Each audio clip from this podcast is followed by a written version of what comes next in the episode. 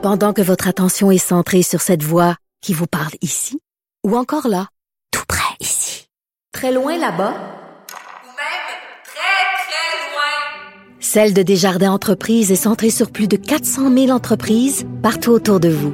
Depuis plus de 120 ans, nos équipes dédiées accompagnent les entrepreneurs d'ici à chaque étape pour qu'ils puissent rester centrés sur ce qui compte, la croissance de leur entreprise.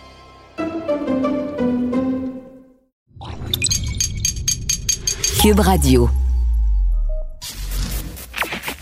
Sophie Durocher. Sophie Durocher. Sophie Durocher. Mon nom est Sophie Durocher. Sophie Durocher. Des opinions éclairantes qui font la différence. Cube Radio. Bonjour tout le monde, bon lundi, j'espère que vous avez passé une bonne fin de semaine. C'est rare que je vous parle de ma vie privée, mais là je vais vous raconter euh, ce que j'ai fait euh, par un, un beau dimanche après-midi hier. Je suis allée me faire euh, vacciner pour ma troisième dose, puisque mes deux premières doses étaient des AstraZeneca, donc je suis allée chercher mon Pfizer. Et vous le savez peut-être si vous écoutez l'émission de temps en temps, vous savez que j'ai une phobie vraiment des aiguilles. Je me mets à sangloter comme un enfant de 5 ans quand je vois euh, une aiguille. Et justement, je voulais remercier les infirmières qui travaillent à la vaccination euh, avec des, des grands enfants comme moi qui sont d'une patience extraordinaire. Je voudrais aussi noter l'extrêmement bonne organisation. Vraiment, le Québec m'impressionne beaucoup. Toujours très, très bien organisé, c'est rapide, c'est sécuritaire. Et surtout, je voudrais euh, féliciter les petits-enfants que j'ai vus hier en grand nombre, accompagnés évidemment de leurs parents, euh, encadrés par Spider-Man et un tas de petites princesses pour euh, vraiment que cette opération de vaccination soit un succès. Quand j'ai vu, je vous avoue, Spider-Man arriver pour me consoler parce que je sanglotais à la vue d'une aiguille, j'ai poussé un grand et très amusé. Ben voyons donc! De la culture aux affaires publiques. Vous écoutez Sophie Durocher. Cube Radio. Écoutez, j'ai lu ça dans le journal. Euh, je- mes yeux n'en croyaient pas mes oreilles, comme on dit à la blague. Des chiffres absolument hallucinants. Il y a un sondage qui a été fait aux États-Unis et on se rend compte qu'il y a beaucoup de gens, surtout chez les enfants, euh, qui ont des drôles d'idées de nutrition. Par exemple, 50 des enfants euh, américains pensent que la frite est une viande. Quand je suis tombée sur ces chiffres-là, je me dis, ben voyons donc, ça n'a aucun sens. J'avais envie d'en parler avec Isabelle Huot, qui est docteur en nutrition euh, et que vous lisez bien sûr régulièrement dans le Journal de Montréal, le Journal de Québec. Bonjour Isabelle. Bonjour Sophie, c'est un plaisir de te retrouver, mais effectivement, cette étude-là, ben écoute, comme toi, j'ai dit, oh, j'ai été très étonnée. Et puis, ben, je suis allée chercher un petit peu plus loin, j'ai lu l'étude au complet aussi, là. D'accord. Alors, ça a été publié quand même dans le Journal of Environmental Psychology. Donc, c'est pas un truc qui a été fait sur le, le coin de la table. On a demandé à 176 enfants américains âgés de 4 à, à 7 ans de déterminer l'origine de 13 aliments, leur demandant, ben ça, c'est euh, d'origine animale ou d'origine euh, euh, végétale. Bon, on explique qu'il y a certaines réponses quand même qui peuvent être explicables parce que, tu sais, c'est sûr que tu parles à un enfant de 4 ans, il croit aux licornes puis il croit encore euh, au Père Noël puis à la Fée des Étoiles. Mais quand même, il y a beaucoup, beaucoup d'erreurs.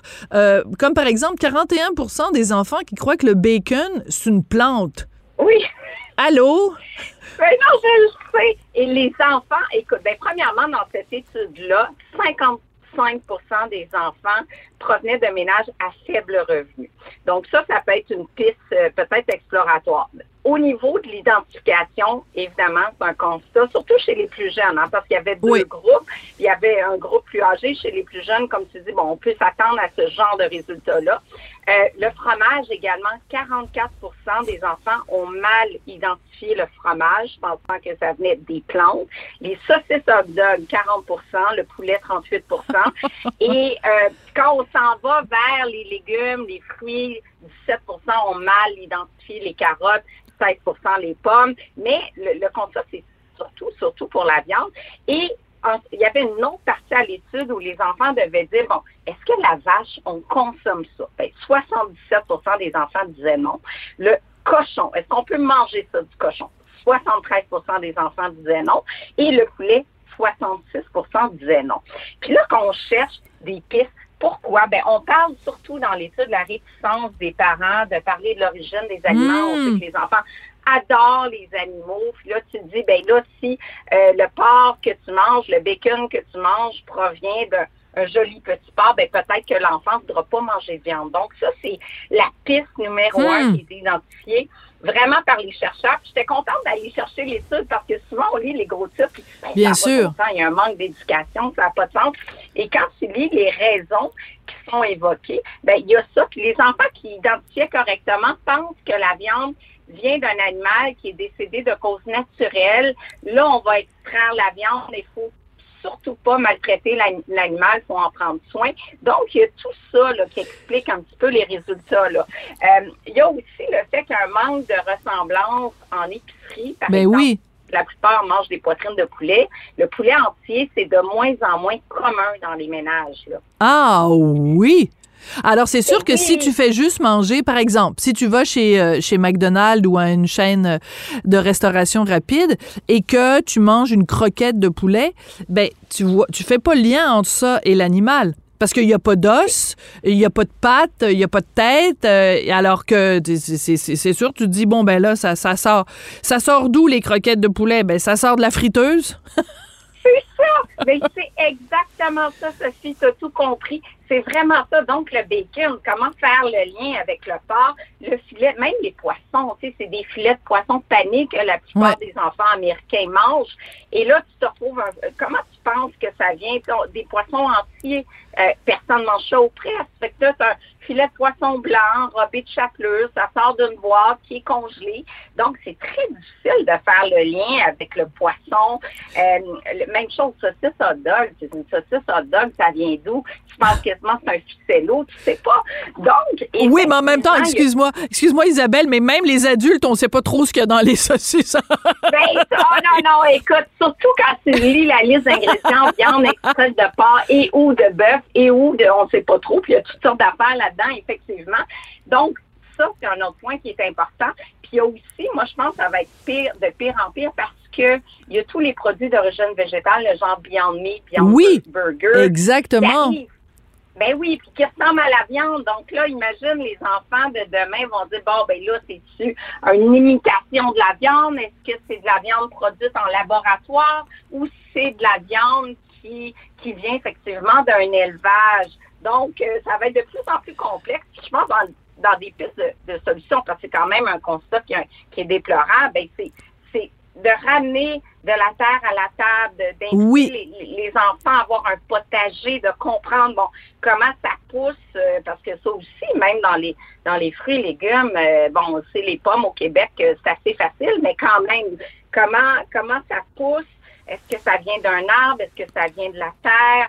Euh, D'amener les enfants dans une fromagerie parce que le fromage, euh, aucune idée. Il y a une autre étude que j'ai lue qui a le tiers des enfants de 5 à 8 ans qui ne savent pas de quoi sont faits le pain, le fromage les pâtes alimentaires. Hein? Ils n'ont aucune idée. Effectivement. Ah, ça, c'est particulier parce que, bon, là, c'est quand même euh, euh, quand même la base. Puis, euh, écoute, euh, surtout que pendant la pandémie, il y a plein de gens qui se sont mis à faire du pain. Donc, peut-être qu'ils ont découvert pour la première fois comment on faisait ça, cette affaire-là. Mais je veux juste revenir Ben un tout petit peu en arrière parce que tu as dit quelque chose. C'est que si un enfant... euh, euh, on lui demande, euh, bon, le, le bacon, euh, ça, ça vient d'où, puis qu'il fait pas le lien avec le porc, ou qu'on lui demande, est-ce que le cochon, ça se mange, il dit non, non, non. C'est aussi parce que euh, c'est une société, euh, la société américaine, puis je nous inclus là-dedans comme étant nord-américain. C'est une société où on a tellement valorisé la viande, où on a tellement, on a tellement fait le centre de notre assiette que c'est sûr que si on montrait à tout le monde euh, le petit cochon qui se fait égorger puis trancher en morceaux, puis que c'est ça le bacon, ben je pense que il y a plein de gens qui arrêteraient de manger du bacon. Ben voilà, puis c'est exactement là où, où les chercheurs nous amènent. euh, on dit bon, les enfants c'est des, des vecteurs de changement. On doit diminuer notre impact sur l'environnement, l'impact carbone de la viande est de, de loin supérieur à l'impact de la culture des végétaux. Donc, on dit, ben, il faudrait poser les enfants à ce, constat-là, d'où ça vient la viande. Les enfants ne voudront plus manger de viande. Tant mieux, c'est meilleur pour l'environnement. Donc, c'est publié aussi dans un magazine pro-environnement. C'est Ah, l'étude par un groupe environnementaliste. Donc, on, on comprend que le but de cette étude-là, c'est de nous amener, ben, il faut faire quelque chose, faut éduquer les jeunes, il faut qu'ils comprennent qu'il y a de la maltraitance animale, il faut qu'ils comprennent que les animaux souffrent. Et comme ça, ben, maintenant, ça va être des adultes euh, du futur qui mangeront plus de viande et c'est encore mieux pour l'environnement. Ben, c'est ça le- le- la conclusion de cet article-là. Mais ça, c'est intéressant. Et moi, j'ai une question pour toi, ma belle Isabelle. Si on faisait Oui. ce sondage-là, parce qu'évidemment, tu peux pas euh, sortir ça de, de, de ta tête, là, mais si on faisait, d'après toi, le même sondage au Québec, est-ce que les chiffres seraient pas mal Oui. pareils, d'après toi? Oui, vraiment. Oui, hein? Oui, oui, oui, oui, absolument. Euh, puis on le voit, tu sais, que, le poulet entier, c'est de moins en moins acheté. Puis ça, c'est, on voit le panier d'épicerie qui augmente de, manière affolante. Puis ça, c'est de retourner vers un panier d'épicerie, de réduire le budget alimentaire pour plusieurs familles. Ça passe par acheter des aliments entiers qu'on prépare soi-même. Donc, de, de, de retourner vers faire son bouillon de poulet soi-même, acheter le poulet en entier. Et puis ça, c'est une piste de, de solution, là.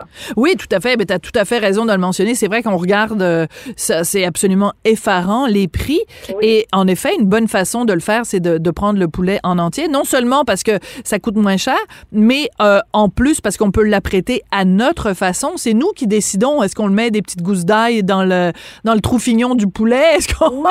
lui met des petits Exactement. des petits citrons, des branches de romarin? Est-ce qu'on le met? Tu sais, je veux dire, c'est- bien mieux ça que d'acheter euh, du poulet tout préparé, mais aussi l'éducation, c'est-à-dire que si un enfant il voit jamais euh, euh, à quoi ça ressemble la nourriture, il y a, il y a une une, une dissociation complète entre le monde agricole et le monde urbain.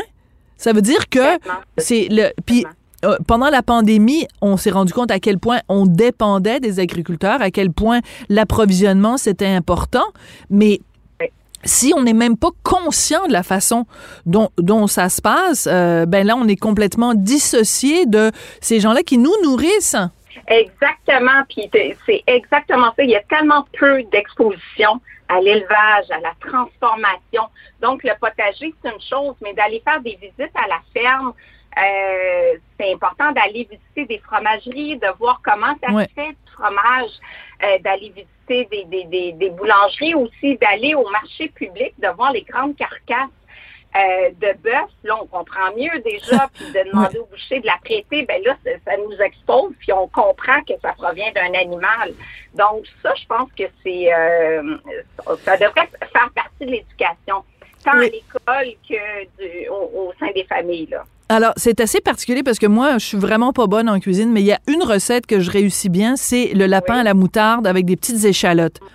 Et Ah, là, on comprend tout. Là, Là, Écoute, quand tu vois le lapin, oui. quand tu quand tu quand tu vas à la boucherie là puis que tu as le lapin qui a l'air d'un lapin, il y a pas sa tête mais tout le reste du corps d'un lapin, ça a vraiment l'air d'un lapin. Ben c'est c'est aussi ça là, il faut aussi faire l'éducation des enfants en leur disant ben tu sais la viande que tu manges là, il y a pas très longtemps, c'était un, petit lapin qui gambadait. Ben là, je pense qu'ils auront plus envie d'en manger. Mais ce que je veux dire, c'est aussi, euh, il y a pas très longtemps quand même, il y a peut-être quoi, 30, 40 ans, les enfants étaient beaucoup plus en contact justement avec les animaux, puis on, on, on comprenait le lien, puis aussi on avait un respect pour les animaux parce que on savait que c'était c'était ça qui nous nourrissait. Alors que là, c'est comme cette fameuse dissociation fait en sorte qu'on n'a pas le même respect ni pour les agriculteurs ni pour les animaux qui nous nourrissent. Exactement. Non, c'est ça. Dans ce sens-là, je pense que l'évolution a été délétère euh, à ce niveau-là. Puis un retour à la ferme, c'est sûr, sur ça que c'est gagnant. Oui. Euh, écoute, euh, Isabelle, euh, je- j'aurais j'aurais le goût de te demander, je sais que toi, t'es es semi-végétarienne, t'es en fait, tu manges très, très peu de viande, hein?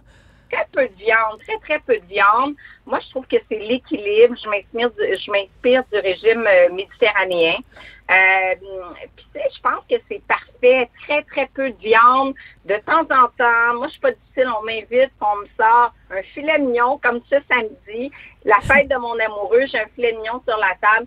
J'en prends, c'est parfait. Je suis pas difficile. Mais c'est ça qu'essentiellement, moi, j'aime beaucoup les, les produits d'origine végétale, tout ce qui est tofu, légumineuse, euh, bassin méditerranéen. C'est vraiment la cuisine euh, qui m'inspire et qui, qui me plaît le plus. Alors, je je. Oui, l'équilibre. Alors, j'ai juste une question pour toi. Qu'est-ce que tu fais à Noël? Parce que, tu sais, Noël, c'est traditionnellement la dinde. Euh, Alors, avec tout, là, en plus, avec la farce et tout ça. Alors, comment on, comment on fête Noël quand on est euh, euh, dans le régime méditerranéen? Ah, très bonne question. Mais écoute, à chaque Noël, je suis absente et incluant cette année. Et, et là, euh, ben, croyez-le ou non, je serai en Tanzanie. Je ne sais même pas si je vais être prise là-bas, Oh. euh, si je vais pouvoir rentrer. Mais euh, dans mes voyages, normalement, je m'inspire de la, la cuisine locale. Donc, j'ai j'ai mangé des chenilles à Noël, certains insectes. Ça m'arrive parce que j'aime j'aime goûter à tout. Je peux pas dire j'en ai un, un souvenir mémorable, mais euh, on est euh, dans des tentes euh, en plein parc Serengeti en Tanzanie, donc euh, j'ai aucune idée ce que je vais manger à Noël. OK, mais moi, les, quand tu as mangé des, euh, des chenilles, je veux juste savoir, les as-tu mangées avec les, des atocas?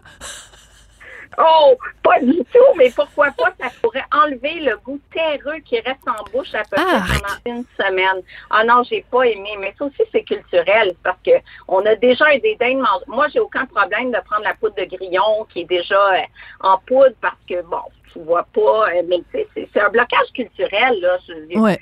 tellement consommer les insectes un peu partout dans le monde, euh, je dois passer par dessus moi aussi là.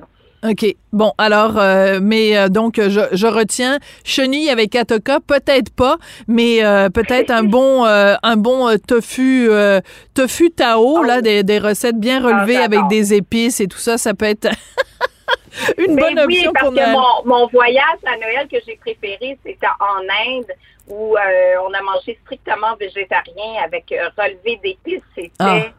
sublime. Absolument. Bon, ben comme ex-végétarienne aussi, je, je, je t'appuie euh, tout à fait. Maintenant, euh, je suis revenue à une alimentation plus euh, équilibrée, puis je dirais euh, plus euh, pesco-végétarienne. Je mange de la viande, mais très peu.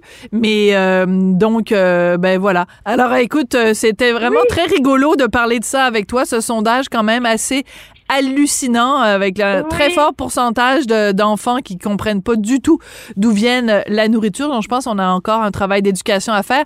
Isabelle, je te souhaite une super belle période des fêtes, un joyeux Noël, une Oui. bonne année 2022.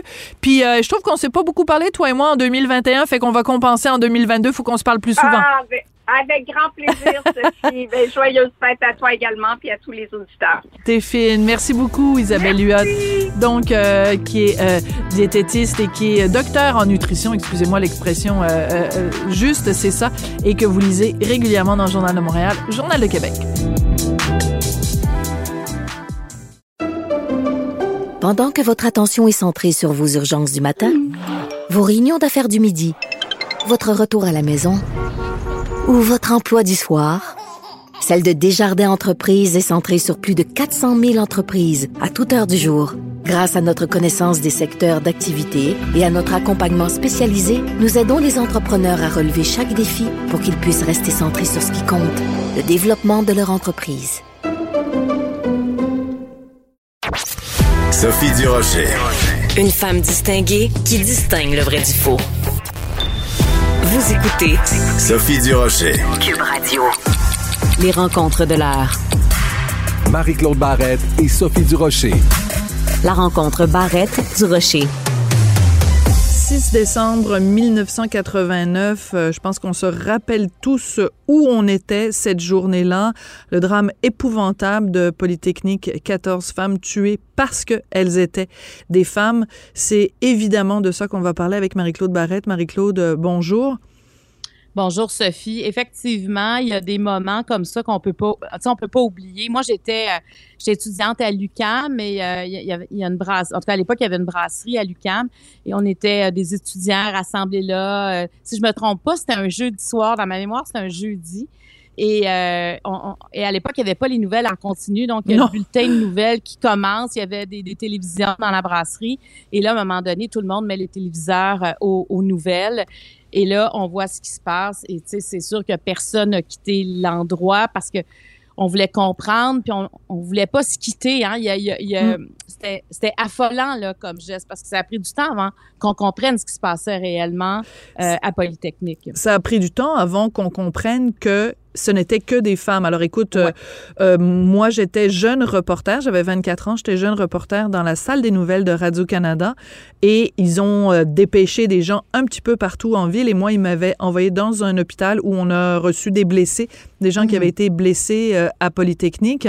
Et écoute, ça a pris vraiment du temps. Je me rappelle même que ce soir-là, euh, si ma mémoire ne me trompe pas, quand Bernard de Rome avait parlé au téléjournal de Radio-Canada de l'événement, il a, on, on a- personne n'avait insisté sur le fait que c'était des femmes. Le jour même, c'était encore, on n'avait pas compris qu'il ciblait des femmes. C'était, c'était, on était encore dans la possibilité que ce soit juste un hasard qu'il y ait eu 14 femmes, parce qu'on n'avait pas encore le témoignage des gens, euh, des, des victimes, des gens qui étaient là et qui ont pu raconter comment ça s'est passé. Donc, euh, c'est vraiment dans les jours qui suivaient qu'on a compris l'ampleur du drame et surtout qu'on a retrouvé la lettre de Marc Lépine, où en plus il, il- il expliquait son geste et aussi où il euh, faisait la liste de toutes les femmes qu'il aurait aimé tuer. Ben moi, j'ai un ami euh, qui était euh, à Polytechnique euh, cette journée-là, qui évidemment a entendu les coups de balle, il a vu courir Marc Lépine. Et tu sais, c'est sûr que c'est un traumatisme, tu sais, parce qu'il y a beaucoup de, de, de, il y a eu beaucoup de chocs post-traumatiques Oui. qui, qui a découlé des gens qui étaient à l'intérieur, qui ont entendu ça, qui ont, qui ont vécu cette peur-là. Et tu sais, lui il raconte toujours, mais ils ont- on pouvait pas savoir là, qu'il s'attaquait qu'à des femmes à ce moment-là, tu sais, dans, dans, dans cette horreur-là de, de ces 20 minutes qui se sont passées. Et et tu sais, il y a toujours comme un, un remords, un regret de dire, Mm. mais on aurait pu se mettre une Mm. gang de gars sauter dessus. Tu sais, c'est, c'est, c'est toujours se, se dire pourquoi on l'a pas fait, comment ça se fait, et ça, et ça, ça s'atténue pas nécessairement avec le temps.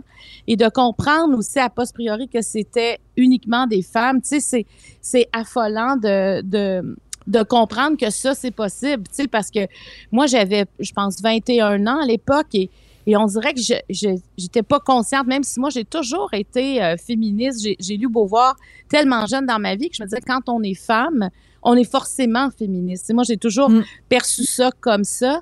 Mais comme une évidence, que- oui, comme une évidence, Oui. Marie-Claude, oui. oui, comme une évidence totalement.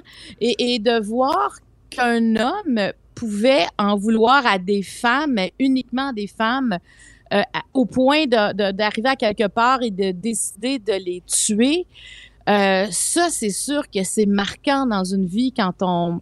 C'est comme euh, une instabilité, un, un doute qui s'installe, une incompréhension euh, et vouloir aussi comprendre, mais pourquoi, comment on arrive à ça. Donc, je pense que ça a été, ben, ça a été un événement euh, traumatique pour la société québécoise. Totalement. Et tu parlais, ben, je ne connaissais pas cette histoire-là d'un ami à toi qui était présent et qui a donc vu Oui. euh, ça. Et, et, et je trouve qu'on n'en parle pas suffisamment de ça, de ce traumatisme-là, sur ce qu'on appelle communément les, les victimes collatérales, c'est-à-dire des Ouais. gens qui n'ont pas nécessairement été blessés physiquement euh, lors euh, de, de, de Polytechnique, mais qui en ont gardé une blessure à l'âme. Et euh, je pense par exemple, tu sais, le, le père Pierre Leclerc, te rappelles-tu, il travaillait au service des coms du, du poste de police. Euh, il était sur place, puis il parlait aux journalistes euh, à l'extérieur de Polytechnique, puis il a dit aux journalistes, parce qu'il était responsable des relations publiques, ben écoutez, je vais aller aux nouvelles parce qu'on sait rien. Donc, je vais rentrer dans Polytechnique, je vais vous revenir, vous parler, pour vous raconter ce qui se passe à l'intérieur. Et il est jamais revenu parler aux journalistes parce que quand il est rentré, euh, en se promenant dans les corridors, en rentrant dans une salle de classe, il voyait des victimes, des victimes, des victimes, puis à un moment donné, il est arrivé face à face avec euh, sa fille au sol, qui était la dernière victime. Marc Lépine a tué Marise Leclerc, puis ensuite s'est enlevé la vie. Mais le, le drame épouvantable de cet homme-là, confronté euh, face à face avec sa, fille assassinée, ce sont des blessures. Je ne sais pas comment on se remet de ça, Marie-Claude. Hey, c'est parce que c'est une incompréhension, tu sais, que quelqu'un parte de chez lui, ça- tu sais, qu'il y avait une arme, est arrivé à Polytechnique avec l'arme dans son sac et avec le seul désir de faire ce qu'il a fait, de tuer des femmes et tu sais, il a pas changé d'idée en arrivant là, tu sais, c'est et de, de cet homme-là d'arriver sur une scène, de voir ce massacre-là parce que euh, juste voir ce massacre-là, c'est c'est déjà trop pour un, pour un corps humain, pour euh, une mémoire humaine, sans en avoir un choc. Alors, de retrouver sa fille, écoute, c'est c'est dur à on peut on dirait que c'est même c'est même pas faisable de se mettre dans la peau euh, de, de, de, de, ces personnes-là. Moi, je me souviens, on avait fait une émission il y a deux filles le matin. J'imagine que ça devait être pour le 25e euh, de, de ce triste anniversaire de Polytechnique parce que ça fait quand même quelques années. Et Nathalie Provo Oui. était sur le plateau et mon équipe a mis euh, un extrait d'un bulletin de nouvelles du 6 décembre 89. Écoute, chose à ne pas faire, là, euh, parce qu'il a fallu arrêter le tournage, parce que tout de suite, Nathalie est devenue dans un état, euh, euh, les souvenirs, et l'envahissait. Déjà, de parler du 6 décembre, c'est difficile. Et, et là, je trouvais qu'on avait été, tu sais, ensemble malhabiles de ne pas avoir eu cette délicatesse-là de dire, mais ça n'a pas de sens. Et on avait euh, Monsieur Duchesneau, euh, qui était autour de la table et qui disait que lui, la pluie le dérangeait parce que c'était comme s'il entendait des coups. C'était, tu sais, Incroyable. tous ces gens qui ont eu, qui sont arrivés à un moment donné dans cette histoire-là, euh, ne sont pas en paix. Et Nathalie Provo, euh, moi, je veux souligner euh, sa persévérance, sa coura son courage, cette bataille qu'elle mène depuis cette date pour, évidemment, pour, pour, pour,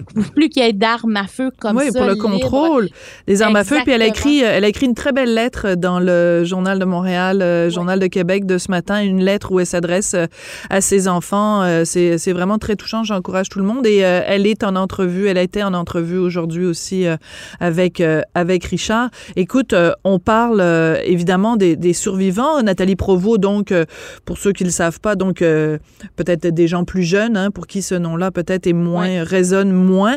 Euh, donc elle était, euh, elle a été blessée, elle était sur place, elle a été euh, blessée, atteinte par balle par par Marc Lépine. Et tu sais quand on parlait tout à l'heure des des gens qui ont été des hommes qui étaient présents et qui se sentaient impuissants, il y a cet étudiant aussi qui était sur place qui a assisté à tout ça et qui était incapable de vivre avec ce, ce sentiment-là de de responsabilité et d'impuissance et qui s'est ôté la vie puis un an plus tard son père et sa mère se sont ôtés la vie.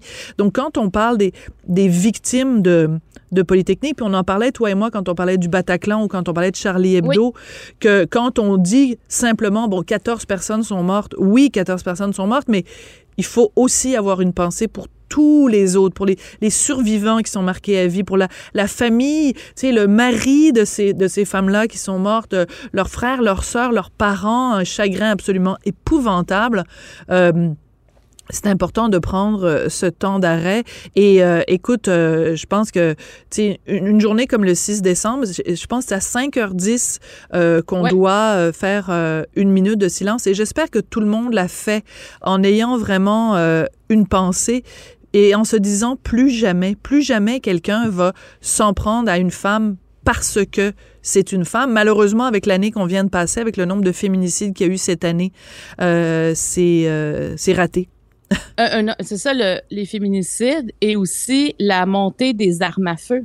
Ben oui. Euh, je, je, je trouve que dans les. Tu sais, il y a comme deux batailles là-dedans, deux combats à mener, et dans les deux cas, c'est alarmant. L'année 2021 est une année noire. Quand on, quand on regarde ça, c'est 18 femmes qui ont perdu la vie et, et au cours de l'année 2021, l'année n'est pas terminée. On espère fortement qu'il n'y en ait pas d'autres. Et quand on regarde aussi la montée de la violence par arme à feu, par la facilité à se procurer une arme à feu, et quand on regardait dans les journaux euh, au cours des derniers jours, le représentant du Congrès, Thomas Massy, Oh! Écoute, c'est épouvantable. du Kentucky, avec toute sa famille, avec des... je La pense photo que de Noël. enfants. C'est Oui, épouvantable. c'est épouvantable. C'était écrit PS, Père Noël apporte des munitions sur, Ah, son, sur son Twitter. Alors, c'est un, ça, là, je, je, moi, je ne comprends pas. Je ne comprends pas que qu'un que- qu'un représentant du Congrès mettre cette photo-là, mettre cette photo-là avec des. Écoute, il y, a, il y a le père, la mère, les enfants, mais la, la fille du milieu elle, est mineure. là. C'est une Ah petite oui, fille. oui. Et écoute, ils ont tous, puis c'est des, c'est pas des, des, des, des fusils pour aller euh, tuer des petits lapins dans la forêt, là. Non. C'est des armes d'assaut. C'est effrayant. non? Et en plus, ça a été publié sur Twitter quelques jours seulement après une fusillade dans une école euh, du Michigan qui a fait quatre morts. Moi, je ne comprends pas les États-Unis. C'est un pays que je ne comprends pas. J'ai vécu aux États-Unis pendant un an. Je veux dire, je ne comprends pas ce pays-là. Je comprends pas. Je regarde cette photo-là, là. Tu me montres cette photo-là. Pour moi, c'est comme si c'est des extraterrestres. Ils sont tous souriants devant leur sapin de Noël avec des armes d'assaut. Banaliser les Je armes à feu de cette façon-là. comprends pas. Écoute, c'est pas possible. Parce que pourquoi on a besoin d'une arme à feu dans la vie? Sais, si on est chasseur, l'arme est enregistrée, est entreposée, protégée. euh, mais, mais pourquoi on a besoin d'une arme à feu dans la vie? Par exemple, cette photo-là, pourquoi les six enfants ont une arme à feu, le père, la mère? Qu'est-ce qu'ils font avec des armes comme de, de- de ce calibre-là? C'est, c'est pourquoi on a besoin de ça? C'est, c'est pas pour commettre des gestes de violence. Qu'est-ce que tu veux faire avec ça. une arme à feu? Et euh, Marie-Claude, si je peux juste, euh, juste euh, te raconter sur le. Donc, ce, ce- ce représentant-là, Thomas donc, a mis cette photo-là et évidemment, ça a provoqué un tollé. Donc, heureusement, aux États-Unis, il y a quand même des gens qui ont gardé leur tête sur leur- leurs épaules. Et il y a quelqu'un qui a répondu à Thomas Massy en mettant euh, une photo. C'est la dernière photo euh, de, de, de sa blonde. Et euh, à côté, c'est une photo de sa tombe parce qu'elle est morte dans, quand il y a eu la tuerie dans l'école à Parkland. Donc, il dit, tant qu'à partager des photos de famille, voici la mienne. Ça, c'est, excuse-moi, c'est pas sa blonde, c'est sa fille. Euh, voici une photo de ma fille, la dernière photo d'elle, puis à côté, sa pierre tombale, elle, est, elle a été, euh, elle est morte. C'est terrible. Puis, tu sais, tu as les armes à feu et tu as la violence. Tu sais, on parle beaucoup de la gestion des émotions des hommes, comment arriver à réduire ça. J'écoutais euh, pendant la fin de semaine une série qui est sur Vrai qui s'appelle C'est arrivé près de chez vous. Alors, ce sont tous euh, des crimes euh, qui ont été résolus, mais toute l'histoire du crime, comment l'enquête s'est déroulée. Et on parle, entre autres, d'un meurtre qui a eu lieu le 27 juillet 96 à Maria, en Gaspésie. Une jeune femme, Sonia Raymond, qui se promène sur la grève. Et tout à coup, Raymond Savoie, un homme qu'elle ne connaît pas, euh, va lui parler, puis elle l'a repoussé. Elle voulait rien savoir. Tu sais, euh, il avait l'air un peu à l'achaler, parce qu'on le voit lui-même raconter l'histoire euh, à un agent double.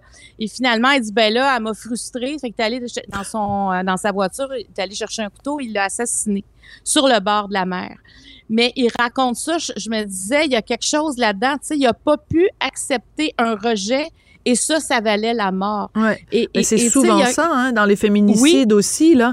C'est quasiment tout le temps. euh, tu sais, même, regarde euh, Guy Turcotte, là, il acceptait pas la séparation. euh, je veux dire, euh, des gars qui se retournent vers soit leur conjointe ou leurs enfants, mais sont incapables d'accepter euh, le rejet. Et il y a vraiment une question, puis on le sait pas nécessairement au complet, l'histoire de Marc Lépine. euh, Qu'est-ce qui, quel genre d'enfance il a vécu, quel genre de, de, de rapport il y avait entre ses parents et tout, euh, dans, dans quelle image de la femme il a été euh, élevé. Mais euh, qu'est-ce qui explique cette explosion de violence face à... C'est- absolument épouvantable. Ben ouais, c'est absolument, c'est absolument épouvantable. Donc, tu sais, j'écoutais euh, hier euh, la ministre Guibault euh, Oui. qui annonçait quand même des investissements majeurs pour, euh, entre autres, toute la violence là, qui se passe, euh, surtout à Montréal. Là. Euh, mais tu sais, elle parlait quand même de sensibilisation. Tu sais, les bracelets anti-rapprochement, entre autres, pour les féminicides, on en a parlé Alléluia. la semaine Oui. dernière.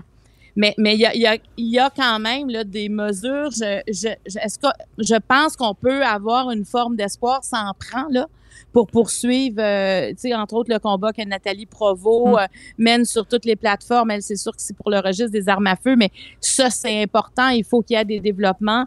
Mais pour contrer aussi la violence à sa base, euh, ça prend aussi euh, de l'écoute, ça prend des programmes. Si quand elles disent on va investir aussi dans des organismes qui s'occupent, euh, tu sais, des jeunes dans la rue, dans- Ouais. et, et c'est important d'aller au communautaire. Pour moi, il y a quand même quelque chose là de, de, de fondamental, tu sais, dans le cœur du développement de l'enfant, de l'adolescent, de se sentir faire partie d'un groupe. Tu sais, il faut, faut comprendre les besoins avant d'en arriver à faire partie des groupes ou avant qu'il y ait cette boule de violence, de haine contre les femmes. Et, et ça, euh, ça c'est alarmant, parce qu'on aurait pu penser qu'avec le temps, ça, ça- ça aurait diminué, mais on n'a pas tant cette impression-là. Donc, euh, il y, a, il y a beaucoup à faire. Alors, moi, je suis euh, vraiment de près ce que la ministre Guibault fait. Je, je te dis, Sophie, je me dis, il faut qu'on fasse de quoi. J'ai comme l'impression qu'il y a quelque chose qui va en tout cas, qui va, qui va peut-être s'ouvrir. Est-ce que la génération montante, est-ce que les, les, les, jeunes hommes et les jeunes femmes sont, sont plus habitués à cohabiter, à se sentir plus égaux les uns envers les autres? Puis à se parler, à se parler, Marie-Claude, de, de, puis je dis pas, euh, je fais pas de lien entre ça et, et, et, Polytechnique, mais je fais un lien entre ça et les féminicides, les, la, la, quantité de gars qui gardent leurs émotions à l'intérieur. Et la seule façon pour eux de l'exprimer, c'est comme un espèce de volcan en, en, en ouais. éruption. C'est pour ça que c'est important aussi quand on investit euh, dans les maisons pour accueillir les victimes de, de violences conjugales, c'est aussi important d'investir en amont auprès des groupes qui viennent en aide aux hommes parce que c'est pas vrai que un, un, un, homme va se sentir vulnérable, va chercher de l'aide et qu'on ne pourra pas l'aider. À ce moment-là, on n'aide pas à régler le problème si, si on fait ça. Marie-Claude, euh, ben écoute, euh, je, si tu croises ton ami qui était là à Polytechnique, oui, Jean offre... Simon. Jean Simon euh, offre lui euh, toutes nos, nos, pensées et une pensée bien sûr aujourd'hui pour tous euh, les survivants, les survivantes de, de, Polytechnique et surtout une pensée pour les 14 victimes. On, on pense à elles, leur pensée nous habite toute la journée. Merci beaucoup Marie-Claude et on se retrouve demain. Merci beaucoup.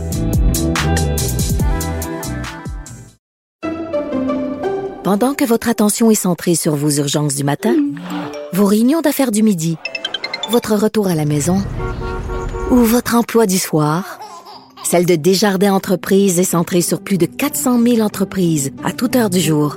Grâce à notre connaissance des secteurs d'activité et à notre accompagnement spécialisé, nous aidons les entrepreneurs à relever chaque défi pour qu'ils puissent rester centrés sur ce qui compte, le développement de leur entreprise. Avertissement. Cette émission peut provoquer des débats et des prises de position pas comme les autres. Vous écoutez Sophie Durocher. Si je vous dis euh, Club Med, est-ce que vous pensez hôtel ou vous pensez centre euh, de vacances, euh, style petit centre de jour, de centre pour les enfants? Ben évidemment, quand on pense au Club Med, on pense à un hôtel, puis pas juste petit hôtel, là, un gros complexe hôtelier. Et pourtant, le tout nouveau Club Med de Charlevoix a réussi à être classifié comme centre de vacances, ce qui lui procure énormément d'avantages fiscaux. Et ça fait pas du tout l'affaire de l'Association hôtelière Québec. Donc, on va en parler avec la PDG de cette association, Véronique Tremblay. Bonjour, Madame Tremblay. Bonjour, Madame Durocher. Quand j'ai lu le texte dans le Journal de Montréal, le Journal de Québec en fin de semaine, je suis partie à rire. Le Club Med qui se présente comme un centre de vacances, qu'est-ce que c'est ça? Ben, je vous dirais que nous aussi, nous avons été euh, très, très, très surpris. C'est certain que si on joue sur les mots, un centre de vacances où on offre plusieurs services, tout ça, on pourrait dire, ben oui, c'est un centre de vacances. Mais dans les faits, la reconnaissance d'un centre de vacances au Québec, c'est plutôt des camps de vacances. Donc, pour les jeunes, ça peut être également des, ma des maisons de, de transition ou des camps euh, particuliers pour des besoins euh, particuliers, notamment, par exemple, les camps de vacances pour personnes qui vivent avec une déficience intellectuelle et autisme. Et bien souvent, quand on regarde sur le site Bonjour Québec, les, les, euh, les, les, les, les hôteliers ou les centres qui s'appellent centres de vacances, bien souvent également, ce sont des OBNL. On est à des années-lumière oui. le MED. Oui. Ah, honnêtement, on a vraiment été surpris, puis même, je vous dirais, choqués. Parce qu'il faut être honnête, là, il y a, plein d'autres hôteliers qui offrent également de la forfaitisation, des forfaits, et ils paient la taxe sur l'hébergement. La taxe sur l'hébergement, c'est un montant de 3,5% que les hôteliers doivent prélever et qui est retourné en, en, après au fond pour l'industrie touristique. Donc, ça aide les associations touristiques régionales, ça aide l'alliance de l'industrie touristique, notamment pour faire la promotion du tourisme dans les régions du Québec, au Québec et à l'international. Et tout le monde fait sa part. Tous les autres hôteliers au Québec font leur part, pas juste les hôteliers, les gîtes également. Donc, ah les, les, oui. Les, font, vont prélever également. Pourtant, les gîtes ils doivent inclure dans leur prix pour la, nuit à l'hôtel, ils doivent inclure également le repas du déjeuner. Mais c'est inscrit qu'il y a un montant prélevé de 3,5% sur la portion euh, nuitée, dans le fond, pour la taxe sur l'hébergement. OK, Tout vous êtes en train. Ben oui, mais vous êtes en train de me dire que si moi j'ai un petit bed and breakfast dans le fin fond des cantons de l'Est, que j'ai deux chambres, je dois prélever ce 3,5% mais que euh, un- une, une multinationale comme le Club Méditerranée, qui a des, des, des hôtels et des, des resorts euh, partout euh, sur la planète avec les, les euh, haut les mains, haut les mains, euh, que eux, ils le perçoivent pas. Je, je suis en bas de ma chaise. Exact. Ben, nous aussi, nous étions en bonne chaise, pour être très honnête avec vous. Et c'est pour cette raison-là que nous avons décidé hier là, de, de réagir. D'accord. Alors, comment, comment on fait quand on est justement l'association euh, Hôtellerie Québec? Comment on fait pour euh, euh, avoir des explications? Parce qu'en fait, c'est euh, le Club Med a beau avoir demandé d'avoir d'être classifié comme centre de vacances, ça voulait pas dire nécessairement que le gouvernement allait lui accorder cette classification-là. Donc, comment explique-t-on qu'au gouvernement, les gens ont reçu le dossier du Club Med puis on dit ah ben oui, on va on va considérer que c'est comme si c'était des OBNL puis que c'était juste des petits camps de vacances euh, pour euh, pour des personnes en moyen. Comment vous expliquez ça? Oui, ben en fait, euh, je, n'ai pas nécessairement de réponse à donner, outre que ce que je pourrais vous dire, c'est certain que si on va, par exemple, sur le site de la CITQ, de la Corporation de l'industrie touristique du Québec, qui est justement un mandataire du gouvernement pour octroyer les classifications. Euh, donc, la demande a été faite à, à la CITQ et ça a été accepté. C'est certain que si on regarde sur ce site-là les, les définitions des différentes classifications, ben c'est- et c'est là où je dis ils ont joué sur, sur les mots parce que en jouant sur les mots, ils peuvent réussir à se faire classifier euh, centre de vacances et c'est ce qu'ils ont réussi à faire. Mais quand on regarde l'esprit de la loi Mm. lorsqu'elle a été adoptée, c'était pas du tout en ce sens-là que ça visait une toute autre clientèle. Et d'ailleurs quand on regarde sur le site Bonjour Québec qui est classifié centre de vacances, parce que tu peux porter centre de vacances dans ton nom sans être sans recevoir la, la classification centre de vacances. D'accord. quand on regarde la classification centre de vacances en tant que telle, puis on va voir les autres, ben je veux dire, ce, ce sont des des, des, des, des, des, des, camps de vacances pour, pour les jeunes, la grande, majo- grande majorité. D'accord. Et bien souvent des OBNL aussi. Donc, c'est c'est là où, ils, où on dit ils ont joué euh, sur les mots. Et oui, il y a une nouvelle loi qui a été adoptée euh, cet automne euh, pour- l'hébergement euh, touristique. Donc, y a des changements qui vont être apportés. Et fort probablement, cette, euh, cette faille-là, dans le fond, va être corrigée, mais ça ne s'applique pas encore parce qu'il reste, il reste encore tout le volet réglementaire à faire. Et nous, ce qu'on dit justement au gouvernement, c'est est-ce qu'on peut aller rapidement, agir rapidement, être proactif dans, dans ce dossier-là, mais d'ici là, d'ici à ce que ça se soit fait, ben quand même, je veux dire, soyons, soyons réalistes, soyons euh, équitables envers tous les autres qui contribuent à cette taxe-là. D'autant plus que, il faut le dire, le Clumet a reçu beaucoup de subventions Ben oui. euh, aussi. Et euh, la promotion, là, il y en a eu énormément. Et, et je veux dire, on n'est pas contre le Clumet. Au contraire, on salue l'arrivée de ce nouveau joueur-là. Je veux bien comprendre, là, on est très content de de l'arrivée de ce nouveau, nouveau joueur-là. Mais disons qu'on préférerait qu'en tant que bon citoyen corporatif, ben, qu'il puisse également récolter ce, ce, ce montant-là euh, de 3,5 qui va être retourné justement à la promotion du tourisme. Ben voilà, c'est dans là. la région de Charlevoix. Ben, exactement, c'est ça. besoin. C'est là, non mais c'est là que ça devient absurde parce que on va avoir, on est d'accord que l'association euh, touristique de Charlevoix, ils vont faire la promotion en s'il vous plaît du Club Med comme étant un pôle d'attraction évidemment pour que les gens aillent dans cette région-là, mais en même temps le principal intér- intéressé n'aura pas lui contribué au financement de cette association-là, alors que mettons une petite auberge euh, toute simple dans euh, dans Charlevoix, pas loin du Club Med, elle va devoir euh, payer. Donc en fait c'est comme un manque de d'une certaine façon un manque de solidarité. Eux vont bénéficier de la de, de de la promotion de l'association sans y avoir contribué. Exact, exact. Tu sais, qu'on qu'on regarde que ce soit les, les fermentes, les hôtels Germain, tous les autres qui s'y retrouvent euh, là-bas, euh, je veux dire, ils, ils récoltent tous la taxe de, la taxe de 3,5 Alors, tu sais, par rapport, là, tu te compares à l'arrivée du nouveau joueur, ben, c'est un peu choquant. Ouais, c'est un peu choquant. Euh, avec nous, ce qu'on dit, c'est soyons justes, soyons équitables pour tout le monde et dans le fond, que les, que les gros joueurs paient tous, la taxe sur l'hébergement, qui de toute façon, je veux dire, c'est ça, ça c'est pas retourné dans les poches des hôteliers, là. loin de Mais là, non. cette taxe-là. C'est pour aider au tourisme, à l'industrie touristique de façon générale. Et en ce moment, là, on est dans un moment où on a tous besoin de s'aider. Bon, parlons-en. C'est qu'on en a moins récolté là, de l'argent depuis, depuis près de, de deux ans là, de taxes sur l'hébergement. Parce que de l'hébergement, il y en a des, des nuitées, on en a moins loué. Alors, euh, ce montant-là, on puis là, le, le, le Club Med arrive, euh, puis tant mieux, je veux dire, ça va bien, ils ont, ils ont beaucoup de, de, de, de locations, alors tant mieux, ben, on se dit, ce sera le moment de récolter la taxe sur l'hébergement. Et on comprend que sur l'ensemble du forfait qu'ils offrent, la, plaque, la, la taxe de 3,5% ne s'appliquerait pas sur l'ensemble de ce qu'ils Mhm. offrent, mais uniquement sur la portion valeur hôtelière, comme Je comprends. ça se fait dans, dans, dans les autres endroits. Oui, je comprends tout à fait.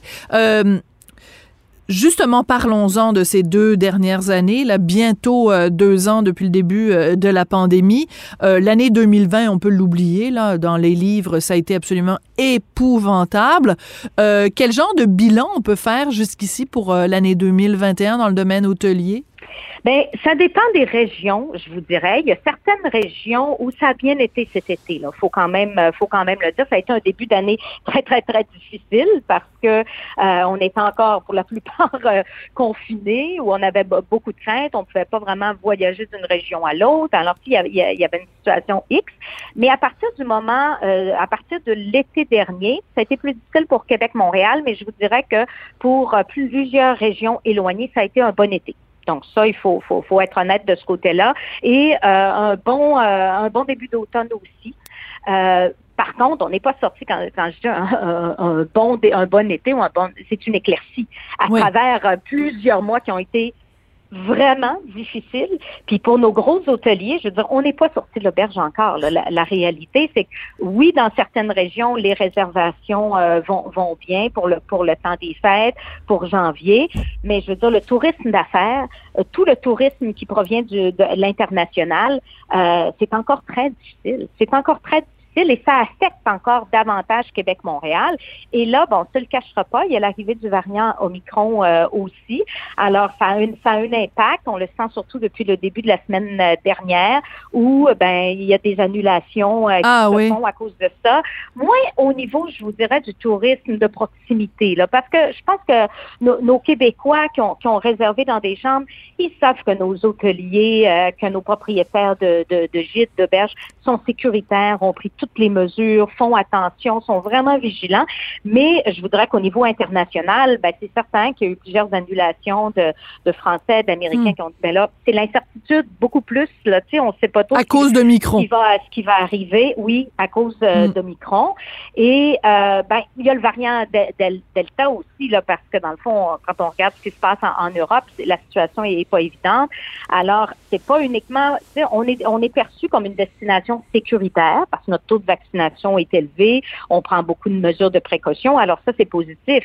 Mais je veux dire, l'insécurité en lien avec les frontières, c'est sûr que ça a un impact. Et je vous dirais, le tourisme d'affaires, tout ce qui est le tourisme corporatif, ben ça a un impact aussi. Par exemple, une entreprise cotée à bourse ou qui avait prévu organiser un, gros congrès ou encore un, un rassemblement pour euh, de la faire de la stratégie, ben là, ils disent, ouais, peut-être qu'on va faire ça encore à distance cette Ah année. oui. Tu sais, Ils ne voudraient pas qu'il arrive quelque chose. Puis, euh, alors, c'est sûr que de ce côté-là, euh, oui, euh, ça, ça affecte euh, nos, nos hôteliers.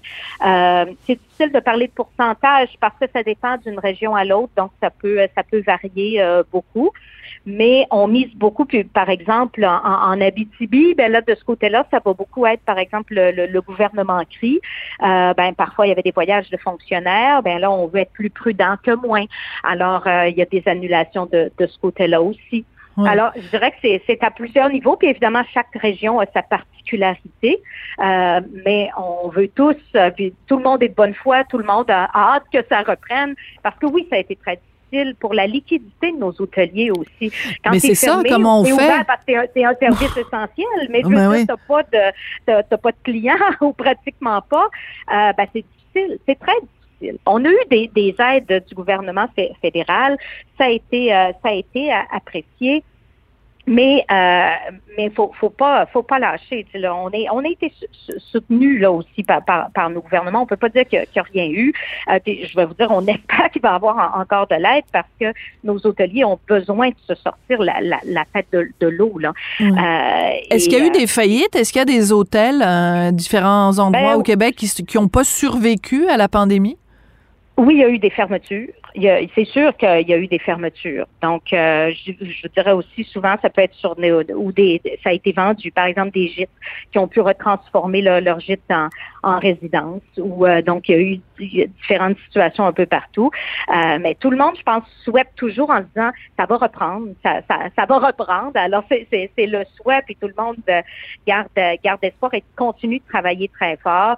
On, on mise sur une destination, on est sécuritaire. Alors, on, on- et on mise beaucoup sur notre tourisme de proximité. Oui. Et je vais vous dire, ce qui nous a vraiment aidé, c'est le tourisme de proximité. Heureusement. On va passer le message. C'est euh, heureusement nos, nos Québécois nous ont visités. nous, nous, euh, non, mais c'est vrai, tu sais, on va le dire, c'est vraiment apprécié parce qu'heureusement qu'on a euh, les, les Québécois, on a eu beaucoup d'On- d'Ontariens euh, aussi. Alors c'est sûr que le, le tourisme de proximité, on, on l'apprécie énormément. Puis on va le dire, les Québécois, continuez à voyager, à visiter vos belles régions, votre Québec, Québec, Montréal. On a de beaux attraits, on a de beaux hôtels, gîtes, auberges, euh, résidences touristiques pour vous accueillir. Vous êtes une Puis, bonne ça vous fait- ambassadrice. Vous êtes une bonne ambassadrice, Madame Tremblay. Écoutez, il nous Non, reste juste une minute. Il nous reste juste ouais. une minute. Je, je veux juste bien comprendre. euh, pour aller à l'hôtel, on n'a pas besoin d'avoir un passeport sanitaire. Par contre, une fois qu'on est à l'hôtel, pour aller à la, au restaurant, là, ça prend un passeport sanitaire. C'est ça? Oui. Oui, là, on n'a pas le choix. Ouais. Dans le fond, tous les restaurants, c'est la même chose, qu'ils soient à l'intérieur d'un hôtel euh, ou pas. Euh, même chose s'il y, a il y a un buffet. Mais ce que je veux dire, c'est que pour ah oui, même pour le buffet. Donc même si on n'est Oui. pas euh, adéquatement vacciné, on peut évidemment coucher à l'hôtel, mais on n'aura pas le droit Oui. d'avoir euh, prendre le petit déjeuner avec les autres. Ok, je voulais juste clarifier Non. cette cette chose là.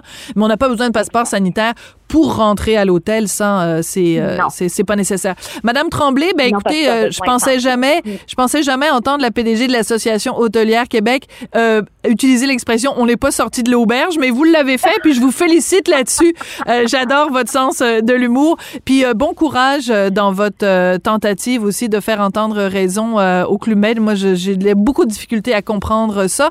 On va peut-être avoir des réponses au cours des prochains jours. Merci beaucoup, Madame Tremblay. Ça fait plaisir. Merci beaucoup. Au revoir. Véronique Tremblay, qui est présidente directrice générale de l'Association hôtelière euh, Québec. Elle m'a bien fait rire, en effet, en disant on n'est pas sorti de l'auberge. En tout cas, nous, on est sorti de l'auberge. Ça va bien, nos affaires. Je voudrais remercier Jean-François Paquet à la mise en onde, à la réalisation. Florence euh, Lamoureux, qui a travaillé euh, toute la fin de semaine à la recherche. Merci à vous d'avoir été là. Et on se retrouve, bien sûr. On a toujours rendez-vous demain, mardi. Cube Radio.